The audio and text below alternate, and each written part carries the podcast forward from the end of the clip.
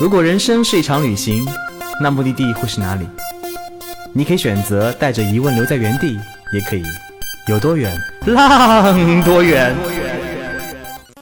本节目由全宇宙最会玩的稻草人旅行推出，我们有超奇葩的年龄限制，只做年轻人的小团队旅行，坚持路线原创，百分之八十五以上的队员来自于朋友推荐。关注稻草人旅行，和我们一起出发，爱上这个世界。欢迎大家收听最新的一期《有多远浪多远》。Hello，大家好，我是小宝。那今天呢，我们要来跟大家聊一聊一个相对小众的中东国家。诶，大家一听中东，是不是诶想到了一些新闻中的国家？那这一个国家呢，曾经名字可能对大家来说很陌生，但今天慢慢的有越来越多的小伙伴们知道了，那它就是约旦。所以，如果大家是咱们节目的老听众，可能已经对这个国家不太陌生了。那之前道哥其实也在他的节目里面和大家分享了很多关于他的故事。比如说，这里有世界新七大奇迹之一啊，雄伟恢宏的佩特拉古城；这里还有世界自然和文化双遗产，那像极了火星地貌的玫瑰沙漠瓦迪拉姆。除此之外呢，这里还有世界上海拔最低的湖泊啊，淹不死人的死海。呃，约旦的话，其实如今已经变成了很多人非常喜欢的一个目的地。然后现在到场的小伙伴们也。平常最津津乐道的路线，也就是啊约旦这个目的地的路线。现在我们约旦也长居最受欢迎榜单的，几乎是前三名吧。所以每一年呢，有非常多的小伙伴跟着稻草人一起啊，去到了这个曾经非常非常鲜为人知，实际又很浪漫精彩的国度。那么今天我们为什么又把约旦重新拿回来和大家一起聊一聊呢？因为我们今天请到了一位非常重量级的嘉宾，他就是来自约旦旅游局的玛丽老师，大家欢迎。嗯，谢谢谢谢，欢迎欢迎，谢谢，掌声，再次有掌声。哦，好荣幸啊，谢谢。来，马丽老师和大家打声招呼吧。啊，稻草人的小伙伴，大家好啊！我是约旦旅游局驻中国代表处的玛丽啊，我的那个穆斯林名字就叫 Mariam 啊，大家可以叫我 Mary 或者 Mariam 都可以。非常高兴来到我们稻草人做节目，谢谢大家。哎呀，我们这边才是非常高兴，玛丽老师能够来我们这边一起做客。那其实对于就比如说，我是一枚产品汪，然后坐在我对面的是另外一位咱们约旦路线的那个产品负责人阿池，大家很熟悉了。然后阿池来跟大家打招呼呗。好，大家好，又是我，又是我，好打又是我。我应该是叫阿卜杜拉池对吗？哦，对，在这期节目里，请大家称，请你也称呼我阿卜杜拉池。好，就是我对面坐着两位是有着穆斯林名字的。是敬是敬，那我是不是应该取个另外的名字？你应该叫穆罕默德堡。穆罕默德堡，穆罕默德堡。所以那个今天对于我和那个阿卜杜拉池来说，其实是一个很。很兴奋的日子，因为自己做的产品如果能够得到就是像官方旅游局玛丽老师的认可和喜欢，其实是一种非常非常巨大的鼓励，就像是自己的孩子在学校里面得到了表扬的那种感觉，就啊哈哈，玛丽老师来了这样子。那所以今天呢，就特别邀请呃玛丽老师和。负责约旦路线的阿卜杜拉什，我们一起来好好的从另外几个不同的角度去聊一聊约旦，因为之前可能我们已经聊过约旦的一些这样和那样的故事啊，等等等等。那今天我们切入点呢可能会不一样。我还记得之前虽然我没有自己去过约旦，但是我印象中，呃，稻草人在开始做约旦的时候是二零一五年年底的时候开始的。对，然后那个时候马老师，你还记得那一年的？中国人去到约旦的数字吗？我记得很少很少。呃，对，其实二零一五年的时候，我们华人前往约旦旅游的游客可能不到三万人次，呃，相比今天来说，其实是少的可怜。整个华人圈，对，不到三万人，是的，里面还有很多讲不定是商务出行，对对，对还有很多港澳台同胞，真正从内地出发去那边旅游的人真的是凤毛麟角，没错。那发展到今天，其实约旦知名度越来越高，特别是在稻草人圈子里面，好像大家没事就会跟大家聊起的一个目的地就是约旦。是的，是对的。那现在约旦的一个情况，呃，对我们约旦今年从一月到五月底的这个，仅仅是我们东亚地区的游客已经上涨到十点一万人次。所以可以见这个增长速度是非常快的。看来大家发现了约旦之后，都不约而同赶紧跑过来，对，没错，没错，一睹为快。对的。嗯，不过约旦其实和日本和泰国这种一年就大几千万 游客相比，那还是非常非常非常小众了。所以呃，听完这期节目，如果你对这墓地有兴趣的话，哎，不妨也可以做个了解。那今天那个马丽老师，咱们要来聊的话题其实很有意思，就正好这两天如果大家有关心报纸头条的话，哎，会发现这个很少出现在新闻上的这个国家的名字开始隐隐约约的出现了。那这一次的新闻很特殊，来阿布杜拉什，我我其实看到这个就是新浪的这个头条新闻名字也是就是觉得震惊了。它的标题是“赌上性命也要逃离那个七百亿身家的男人 ”。对，然后对讲的就是这个迪拜的迪拜酋长的第二任妻子哈亚王妃啊，哈亚王妃她其实是约旦的呃侯赛因国王的女儿，是一个约旦的公主，嫁给了阿联酋的一个呃这样子的一个酋长。没错，这个标标题一出来，我还觉得挺惊挺惊。我我天哪！就是我七百亿身价的男人 为什么还要逃离？哎呀，在这边要跟小伙伴们再稍微的简单的聊一下，大家可能有听说过，其实中东的这几个国家呢，特别是阿拉伯的国家，他们至今还依然实行的是君主制。对，没错，是，然后呢，像我们所熟知的，比如说像是阿联酋，那其中迪拜也是，它的名字叫做阿拉伯阿拉伯联合酋酋长国国。那所以那些个酋长制度其实依然现在在各个酋长国之间是有使用的。那包括沙特，哎，大家有耳濡目染，比如说什么沙特王子就几千号人啊，公主长得非常美丽啊，对对，也是皇室。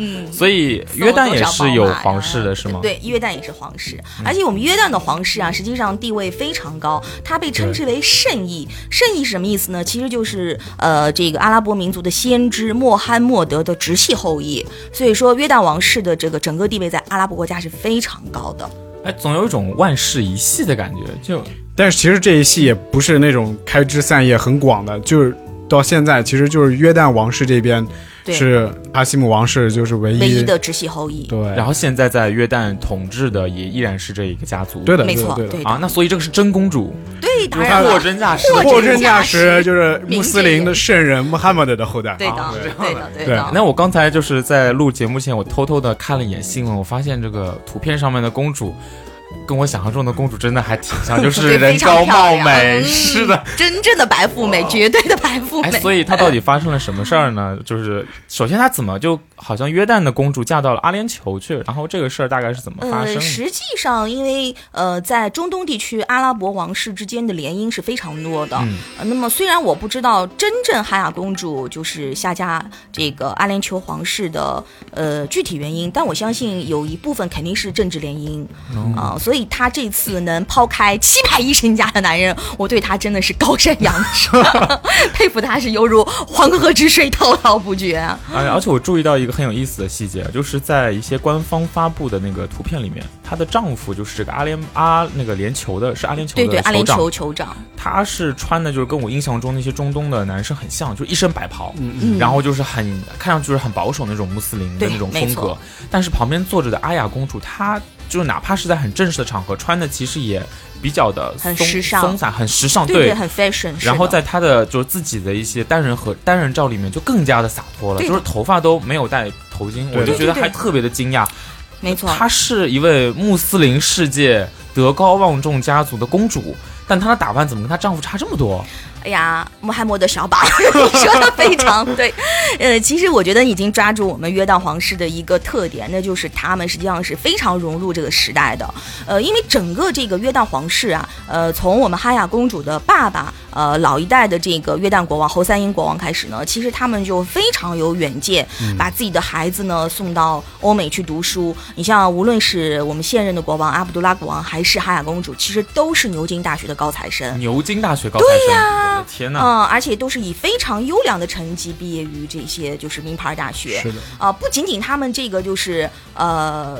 学霸级的人物，同时，呃，你知道吗？哈雅公主还呃有很多阿拉伯皇室，甚至整个阿拉伯世界女性的第一，甚至是唯一。她是阿拉伯世界里面女性唯一一个呃这个得过重型卡车的执照的女性。啊，我还记得新闻说好几个国家都不让女生开车。对，是的是的所以你说可想而知，她能驾驶着这些重重型型卡车车，对对对。但你知道为什么她要开重型卡哎，车吗对？，这个让我们的阿卜杜拉奇来给大家对 这个，但是原因非常常的搞笑，就是说她是除了这个唯一以外啊，她是一个约旦皇室在很多体育项目当中就得了很多奖的这样一个公主。她是一个马术冠军嗯啊、不仅是约旦马术冠军，同时她在整个世界马联连任了八届八年的吧马马联的这个主席。对的，她开中型卡车的原因是为了装上他的马。没错。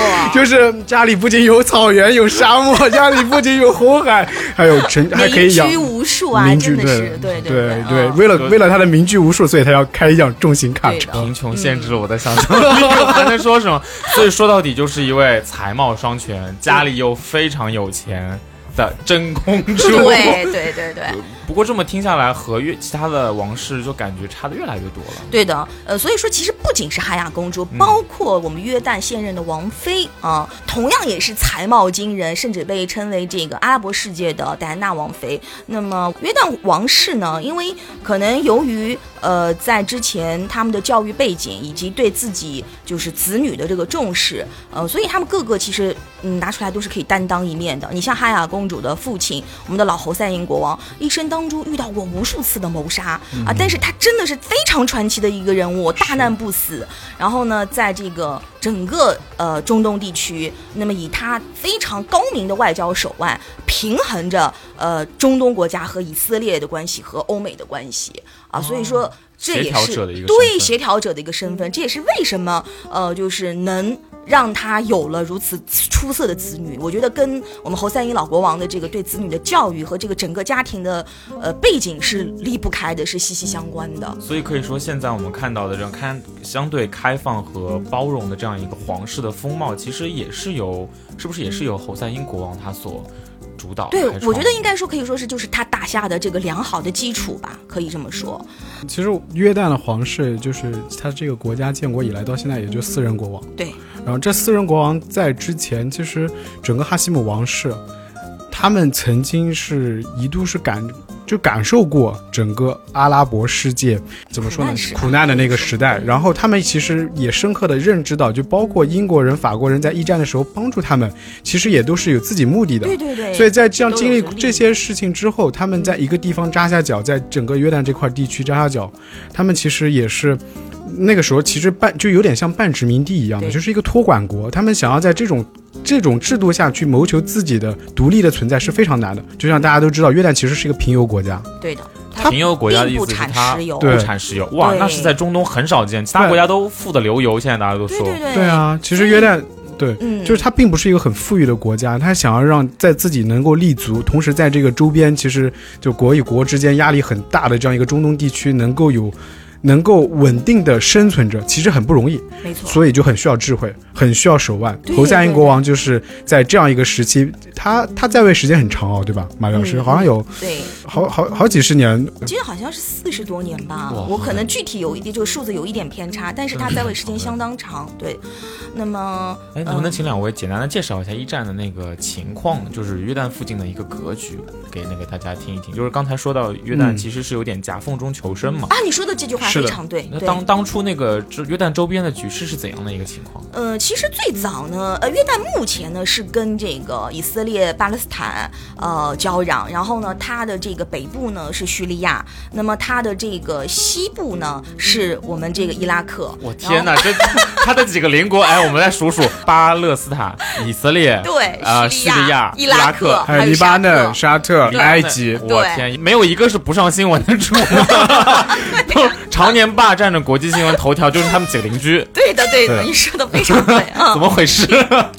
所以就是约旦，它在这样的一个可以说几乎是在炮火筒当中的绿洲啊，和平的绿洲，对吧？是是非常不容易的。那么呃，其实它最早呢，应该说我们在阿拉伯帝国统治的时候呢，它是属于阿拉伯帝国板块的，所以当时整个约旦地区都是属于大食地区。嗯，啊，那么后来随着这个历史的变迁呢，呃呃，被这个土耳其人统治过，后来是被这个英国人接管过。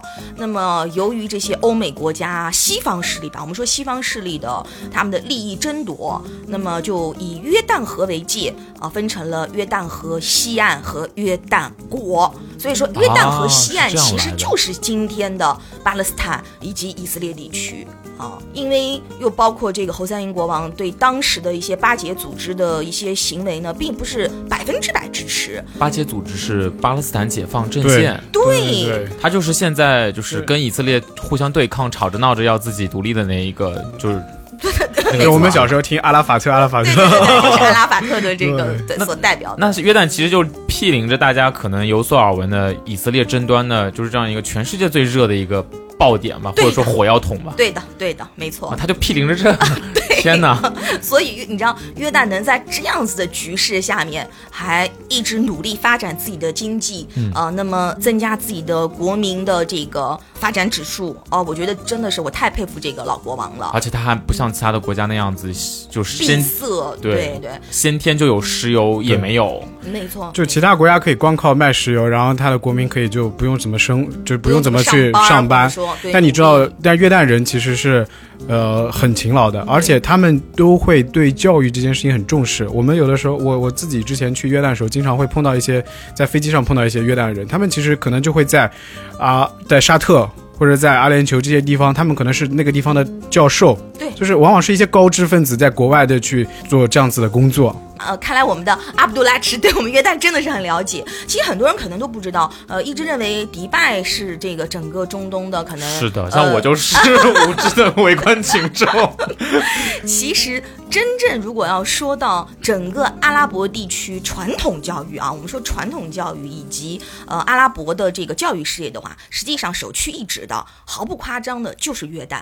约旦无论是它的这个就是大学水平和大学的质量数量，那么这些都是在中东地区最好的。因为迪拜只是有很多的呃，可能我们西方的师资力量投入，以及西方式的这种教育的大学，啊、那么所以可能现在知名度比较高。但是真正只要有情怀的阿拉伯国家，他们希望子女受到好的传统的阿拉伯教育的话，都会送他们的孩子去约旦读书。那现在听上去，约旦不仅是一个炮火筒中的唯一一片和平绿洲，它还是一个教育灯塔的这种感觉，文明灯塔。对，你说的非常对，呃，包括它的其实医疗水平在这个阿拉伯地区也是很高的。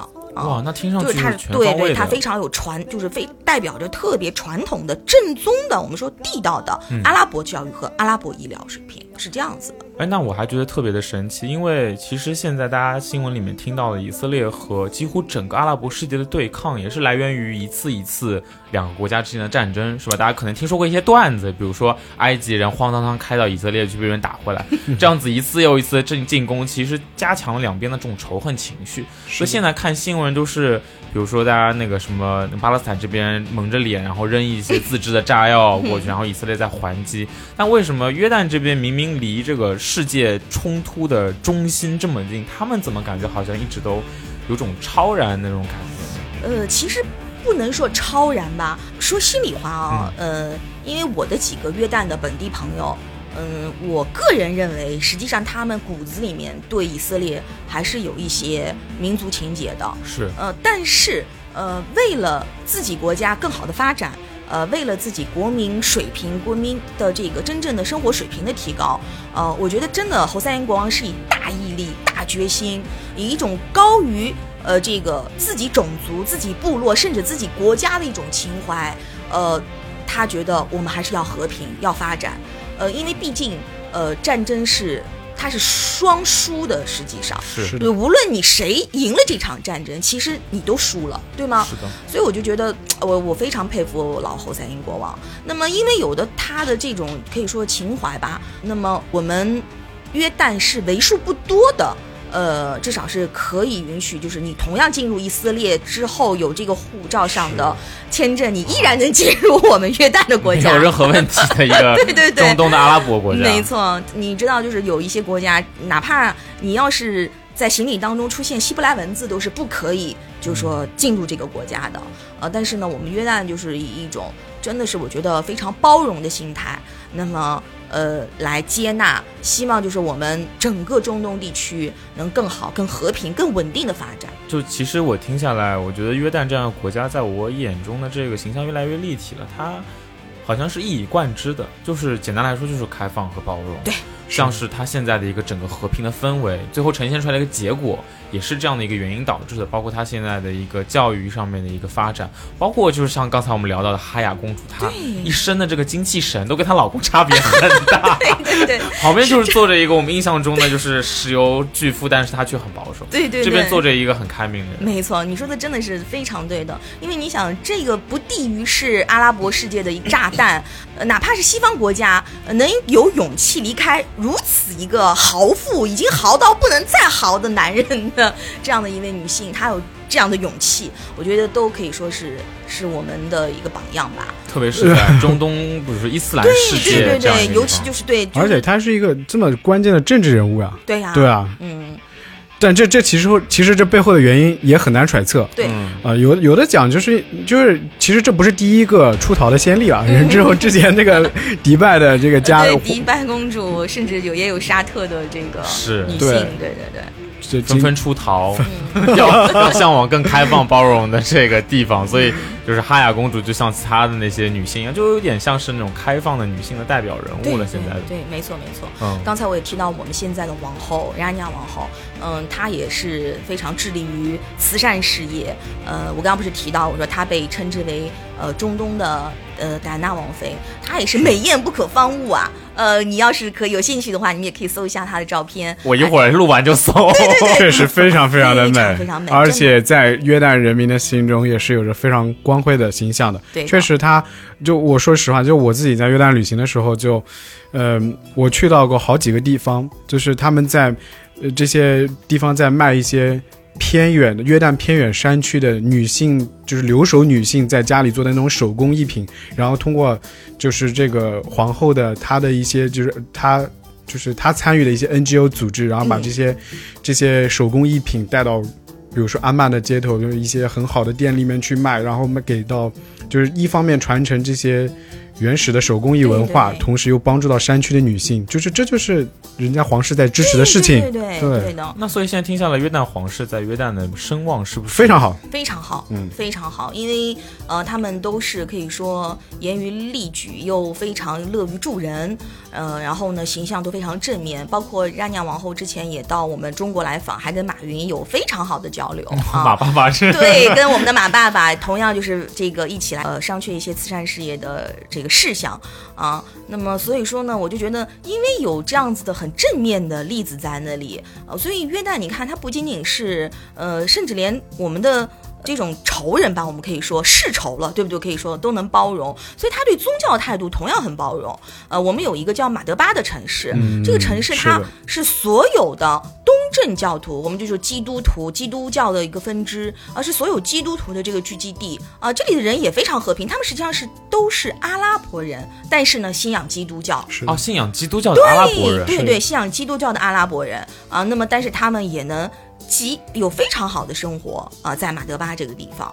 呃，你所以大家就可想而知，呃，约旦实际上真的他的态度啊，呃，他的这种就是说对于宗教、对于女性啊，对于这个呃，可以说是呃政治一些方面的原因啊，态度是极其极其包容的。哎，说到慈善，我就想起来，就是之前也看到过其他一些文章，就是说，不管是从叙利亚还是从巴勒斯坦，其实有很多的难民就被接收在了约旦这个国家。是，对，是的。嗯，这个是怎么回事呢？因为呃，其实我们拉尼亚王后她就是巴勒斯坦难民的后裔，她是有巴勒斯坦啊，血统的。原来她是这样的。对，那么当然不仅仅是因为他，其实就是在之前，呃，那么从我们的呃老国王的阿利亚王后开始，就已经在接纳呃来自巴勒斯坦、叙利亚的难民了。那时候也是以巴勒斯坦难民为主，那么现在也有了叙利亚的难民。那么呃，刚才我们阿卜杜拉什也提到，我们约旦不是一个呃富油国，我们是一个贫油国。那么，所以它的经济收入其实，在中东地区真的不是最好的。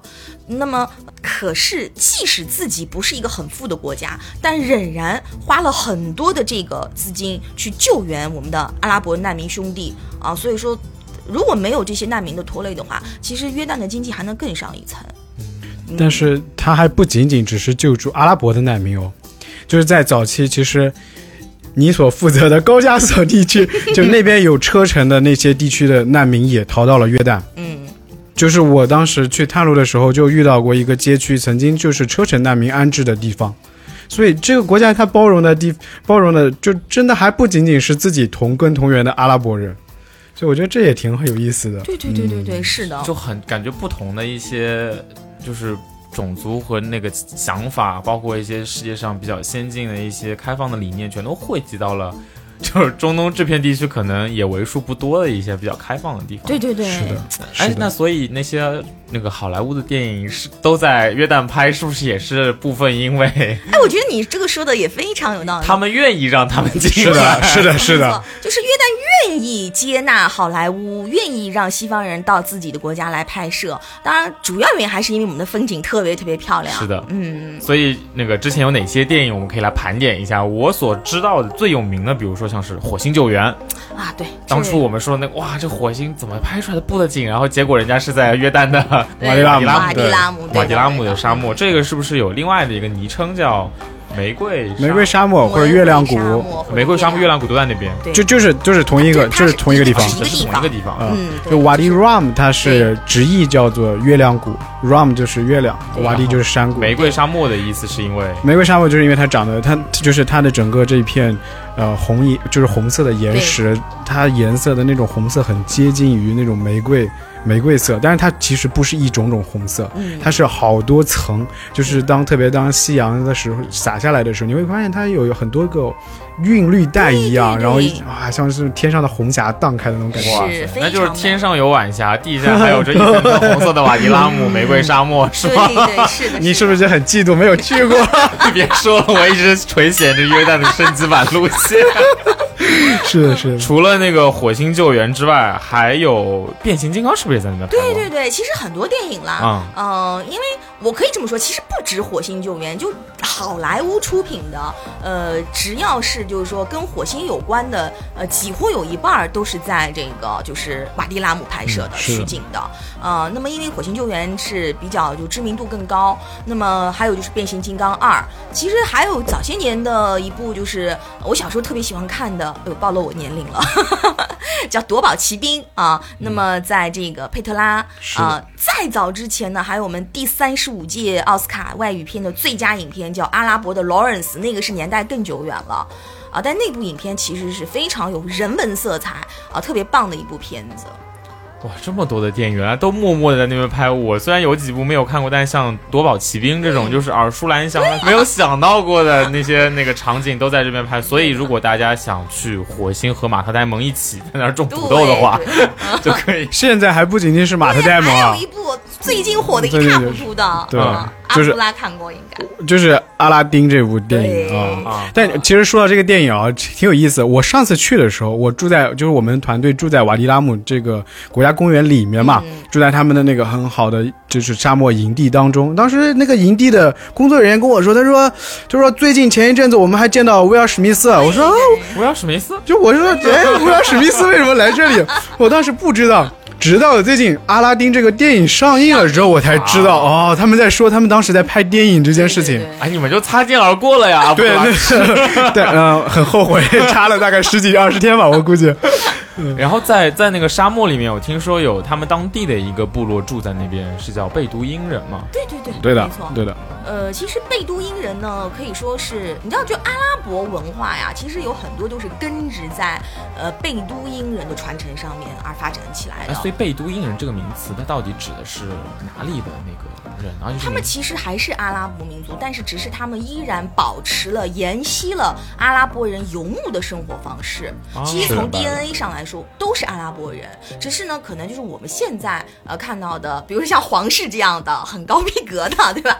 那么或者说城市里的白领，对，没错。或者说在宝马车里开在哭的那些，那都不算是贝都因人。对对，他们都不算贝都因人，都骑着自行车笑呢，就是骑着骆驼，骑着骆驼。对对对，那听上去还是 对 没有。我们说回来，然后在那个玫瑰沙漠里面是也依然住着贝都因人。对，没错，因因为贝都因人呢，实际上他们为什么叫贝都因，就是逐水草而居。呃，那么他们实际上呃跟我们中国原来的一些，就包括有点这么说吧，就是我们现在有很原来的我们蒙古族、藏族也是游牧民族，但现在如今其实大部分人都已经定居了，对不对？但实际上他们还是有一小部分人依然保持了自己的这种游牧的习性，按照这种传统的生活方式在就是生活着。其实贝都因就是这样的，因为最早所有的阿拉伯人都是游牧民族。那么大家也知道，呃，为什么会有呃这个？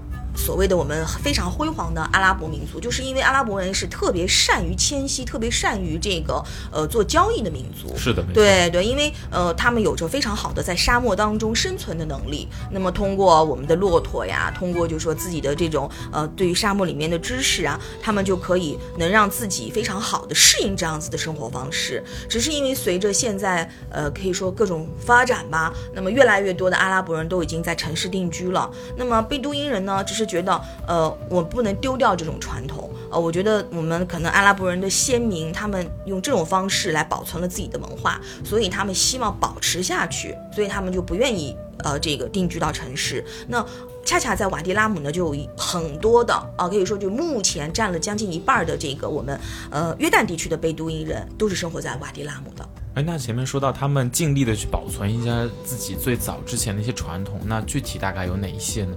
是和都市里面的阿拉伯人已经比较明显的有差别了。呃，其实就是最最，比如说最显著的吧，就是我们说从这个经济上来说，他们依然就是以放牧这个骆驼、羊群最。原始的那对，种，最原始的。那么包括一些生活习性，可能还依然是这种刀耕火呃刀耕火种的这样子的生活方式。那么呃住着帐篷，呃，那么饮食呢也更多是在就是说适适应在沙漠上面的一些呃这个埋在地里面的烤食为主啊。如果要是我们游客去这个瓦迪拉姆呢，你要是能跟我们呃正宗的这个呃贝都因人部落就是聊天的话，你就看到他们其实呃就甚至就是在这个沙漠里面挖一个这样子的坑，对。然后对，就是把那个很好吃的羊肉。羊肉啊埋在坑里面哎呀。烤，哎。哎呀，说的我馋了。对呀。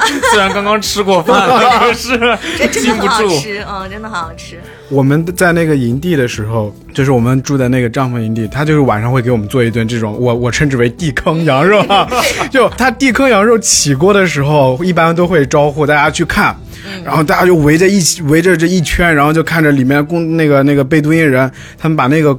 锅盖儿就是，其实就是那个地上那个大盖子掀开，掀开一瞬间，哇，中华小当家，是的呢，就是这种感受，就是说，哎，那那边的羊肉品质怎么样？很好吃，而且就是，但是他们那边羊肉很贵，对，哎嗯，我刚想说，沙漠里面能放羊肉吗？能放羊吗？就是那个游牧有绿洲啊，啊。对，所以说为什么叫逐水草而居，其实就就是在沙漠中寻找着一片又一片的水草，这对的，对的，特别难，每天。其实还是 你像我们内蒙就是不用找，家停下来就吃，那边就是一直在找，所以羊都特别的肉质特别的紧嫩，我就刚才回想了一下那个《火星救援》里面的场景，我说我没看到，没看到。草是吧？我心想说，这要翻过那个山头，这也太远了吧？哎，那个我们现在去到瓦迪拉姆，是不是有那个就是火星救援其实留下的另外一种遗产，就相当于是这种看星星的那种星空房。啊，火星帐篷，火星哦，那叫火星帐篷星空对帐篷，对的，在这个瓦迪拉姆市的。就算是用另外一种方式去过一个那个哎，这其实挺有意思的，就是都因人的另外一种生活，就是对，就是首先我们在当在这个地方，它会有贝都因人的传统帐篷，那种黑的毡，嗯就是那种毛毡毡子做的毡房，对，它是方形的。呃，然后里面的话呢，它会比如说为了让客人更舒适嘛，它里面可以做的非常的豪华的啊、嗯非常漂亮的。但是另外一个就是电影给这个地方带来了一种新的。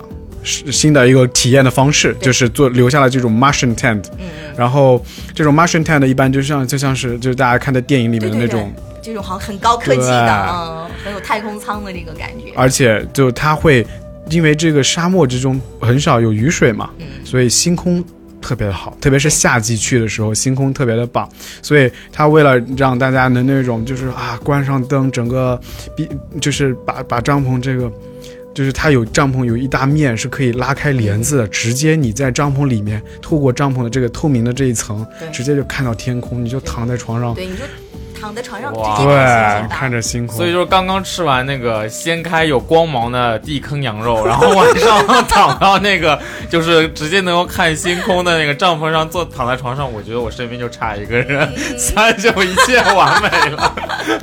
哎，那个除了这个之外，其实我听说贝都因人本身也很有魅力，是吗？不只是瓦迪拉姆的。对对对，你说的太对了。如果对喜欢文学的可能小伙伴可能都知道，就是阿拉伯文学实际上是在整个世界文学的地位非常非常高的，尤其以阿拉伯诗歌，呃，包括像《一千零一夜》和《古兰经》，它是以叫散韵律散文为代表。所以说呢，几乎所有的贝都因的有知识的呃长者，他们都会吟唱诗歌。那么在那个佩特拉呢，我们就有叫夜游佩特拉的项目，其实就是你能看到、呃听到现场看到、听到贝都因的老人啊啊就在那边呃唱诗。啊，真的非常美妙，因为你知道吗？就贝都因人放牧的那个骆驼的这个哒哒哒的这个韵律呢，就契合了这个贝都因诗歌的这个韵律。所以为什么阿拉伯文学它是极有极富节奏感、节奏感极富韵律感的这样的一种文学题材。那包括就像呃最著名的，就大家知道伊斯兰教的这个圣典《古兰经》，呃，它就是叫做韵律散文，是非常美的。可能当然翻译成中文以后会失去原来的那种味道，但是呢，就说它真的是不逊色于我们的唐诗宋词。啊，就感觉聊到这里，我就觉得有种打开一个就是中东的全新打开方式。对对就是我眼中浮现出来的画面，可能以羊肉为主啊，但是就跟我想象中新闻中的中东差别非常非常非常大。想，你你就是吃好羊肉，躺在床上看着星空，然后又听到远远的这种悲冬音的诗音诗啊音唱，哇塞！虽然你听不懂阿拉伯文，但是大家知道那种韵律感，这种美应该会穿透那种对的理解对的，。哎没错。我突然听的鸡皮疙瘩都起来了，不行不行，什么时候得给自己安排一发？然后那个我们刚才聊的都是在玫瑰沙漠嘛，也就是以红色为主。然后那我们都说，就听阿卜杜拉直说了很久了，就是说约旦那个地方颜色很绚烂、很绚丽。那除了红色之外，还有什么？两位能再跟我们聊聊看吗？除了极致的红，还有极致的蓝，嗯他们就是完美的红蓝 CP。蓝是在哪里？蓝哦，你猜，你猜，你猜猜你你你印象当中的约旦还有什么？对，呃，天空是蓝的。我是不是很聪明？是你答对了。呃，约旦还有非常非常知名的死海、啊红海，对对对刚才还念着稿子跟大家介绍。所以有多懒呢？能跟我们形容一下吗？嗯，你都说极致了，我也不是没有去过泰国的人。就就东南亚的水会有点偏这种翠绿色或者那种那种就是清澈的感受，但是红海虽然名字叫红海，但实际上它非常非常的蓝。就你说。嗯，这么美吗？对真的，就是呃，其实我在就是呃这个加入那个我们约旦旅游局之前啊，我是一直是在负责澳洲的，所以呢，呃，我我就圣灵群岛、凯恩斯这种就是大堡礁吧，我去了，呃，一年可能都要去一两次。我也很喜欢潜水，呃，就。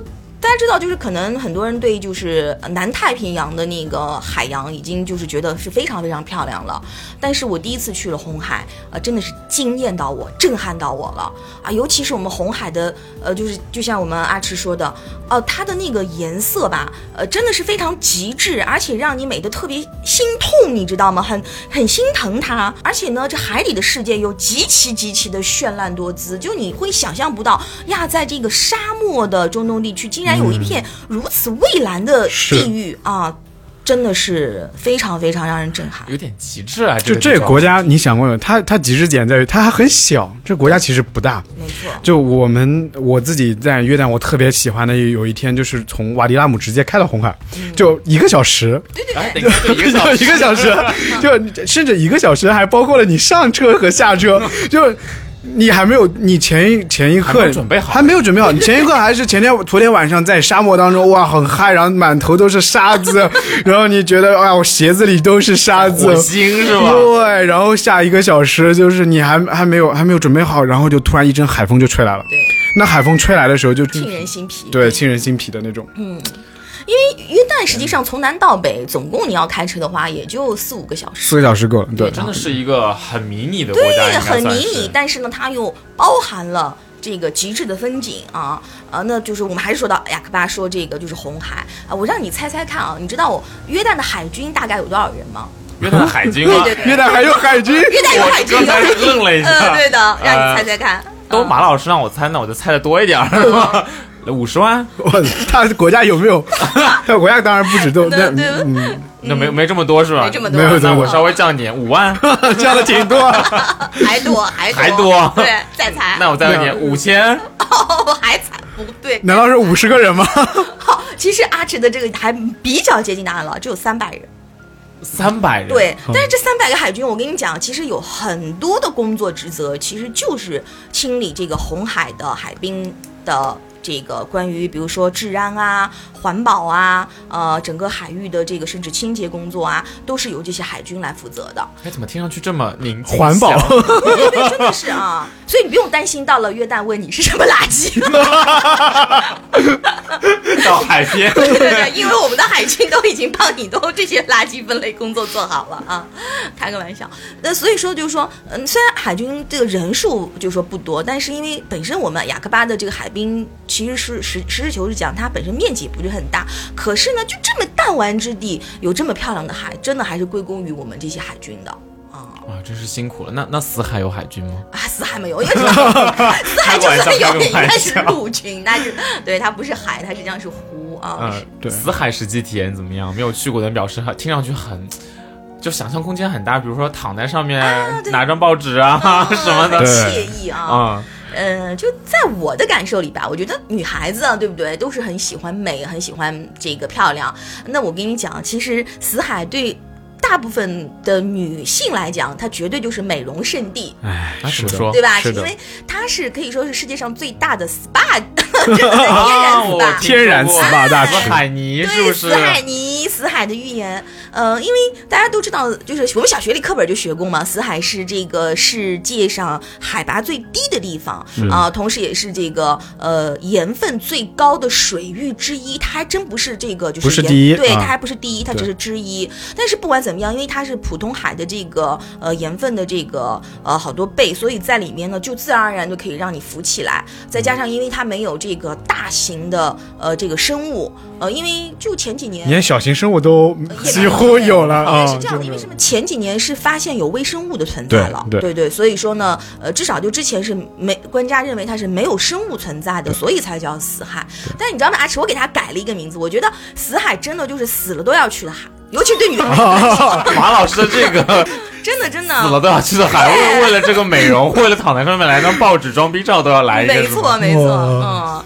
因为真的就是，呃，我自己因为就是每次就是都会去在死海就是做好漂浮，然后再去做个 SPA。哎呦，做好以后你知道吗？真的是你就是会白，好像至少两个色号的感觉。啊我觉得我很需要去一下。关键是对皮肤确实很好，确实很好啊。嗯我是没有钱做 SPA 了老师，但是我觉得泡一泡，抹点死海泥对我的皮肤真的很好。哎，等一下，所以可以在虎标自己抹死海泥。呃，当然当然可以，也可以互相抹，大家一起哎，所以那个不不需要就额外花一个 SPA 的钱。啊！不不不用不用不用，对天然死海泥，你就可以。它一般就是像我们住的那些酒店嘛，它会有自己的私人海滩。对然后这个这个酒店的私家海滩，它会有一个专门的，就是人家会帮你去准备好一个准备好就是一个桶的死海泥，然后你就可以互相就是泡完了之后就可以互相抹，然后大家把自己抹成就是 黑不溜秋的，对。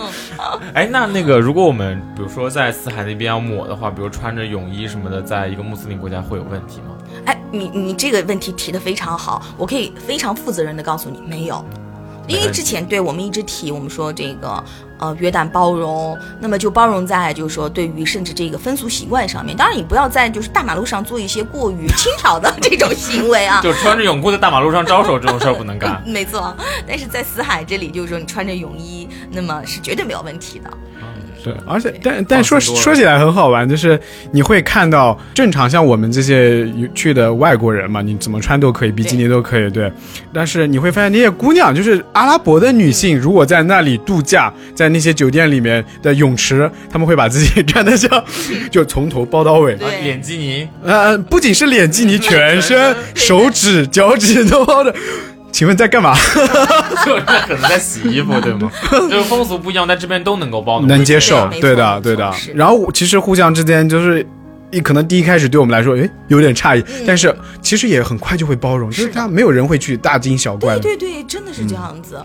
嗯，。所所以说很不一样。就你包括你看，如果去安曼和雅克巴的街头啊，呃，就我们当地妇女，你既能看到穿着传统约旦服饰的呃这些呃妇女，也能看到就是比较时尚的穿着这种现代装束的妇女。其实，在这个约旦街头都是能看到的。嗯，所以前面我们说到了它颜色的那种极致对撞，然后又说到了它的这个包容。哎，说着说着，突然觉得人家除了就是文明和社会风气的包容，他们对景色也很包容。可能红是的 CP 他们都不拆分，他们就把他们牢牢的拴在一起。对的，对的。所以就是听下来是一个很包容的。哎，今今天这份安利我真的是牢牢的吃下。我最近脸上的皮肤不太好，适合去做一个 做一个四海 SPA，是不是啊布杜拉吃？对的。全身都可以包全身，都全科你的全身皮肤都会被包容到。哎，除了我们刚才前面聊到的这些之外，那如果请两位，你们从你们自己的印象给约旦做一个就是总结，比如说一句话，那个形容你心中的约旦，哎，你会怎么去说呢？怎么去跟大家去形容约旦是一个怎样的地方？要不我们阿卜杜拉池，阿卜杜拉先说什，嗯，我我一般会这样子跟别人说，就是就约旦是一个是中东这片硝烟之地里面的一块秘密花园。就如果一句话对我来说，它就是这样一个地方。对嗯，因为不仅是刚才说到，就是他对周围这些硝烟国家的包容，嗯同时你自己去到这里，你会发现当地人的生存的那份安宁嗯啊，非常非常的，就他不会慌乱，嗯他不会焦虑，他就还是很开心的生存在这样一个地方。对的。哎，我我特别喜欢阿成你刚刚说的，就是他们会呃不会焦虑，他真的是呃非常淡然、非常开心的生活在这片土地。所以我对我来讲啊，因为刚才我提到我们阿拉伯的诗歌，我就更喜欢用一些比较有富有诗意的东西去描述我们约旦吧。大家知道“旦”这个字在我们华语、在我们汉语里面其实有几个意思。第一就是说它是早晨的意思，对吗？清晨。所以我就说它呃真的它就像一个初升的朝阳，非常欣欣向荣，很有生气。同时呢，她又是在京剧里面旦角儿都是很漂亮的姑娘，啊对不对啊？其实所以我就说，哎，我们约旦是特别像一个美丽的姑娘，她就是淡妆浓抹总相宜，对吗？呃，所以说你想，我们经常说啊，诗和远方，诗和远方。你远方再远，一定要亲自用脚步去丈量；美景再美，你要亲自用眼睛去探索啊。所以说，约旦是一定要你自己亲自去跟他约会的 这样一个美女，对吧？你不约会怎么 约会的美呢？要约的这个 对旦角儿，要有约的旦角儿，所以我就用一副对联来形容我们这个约旦啊：约期如定，佩特拉城待加克，旦夕望友，瓦蒂拉姆盼加丁。哇塞！哎马老师掌声掌声掌声嗯有有第二轮的掌声，所以藏了一个约旦在这副对联里。对藏头，对的，对的，是，所以呢，就像我现在那个正好看着约旦我们的包装，我很喜欢其中一句话说，呃，这里是约旦，在每一个地方、每一个时间里都有一个艳丽单一的色彩，而整个世界却都在这个单一的色彩里变得极为的绚烂。所以，如果大家去到约旦，也许就能够从这样的情景之中获得一份讲不定是意料之外的触动。好，那今天再次感谢约旦旅游局玛丽老师和阿卜杜拉吃来跟我们从另外各种各样的不同的角度再聊一聊约旦这个我们现在比较熟悉的目的地。嗯，谢谢，谢谢，谢谢我们谢谢穆罕默德堡谢谢两位，好，那大家下次再见。下次见。拜拜。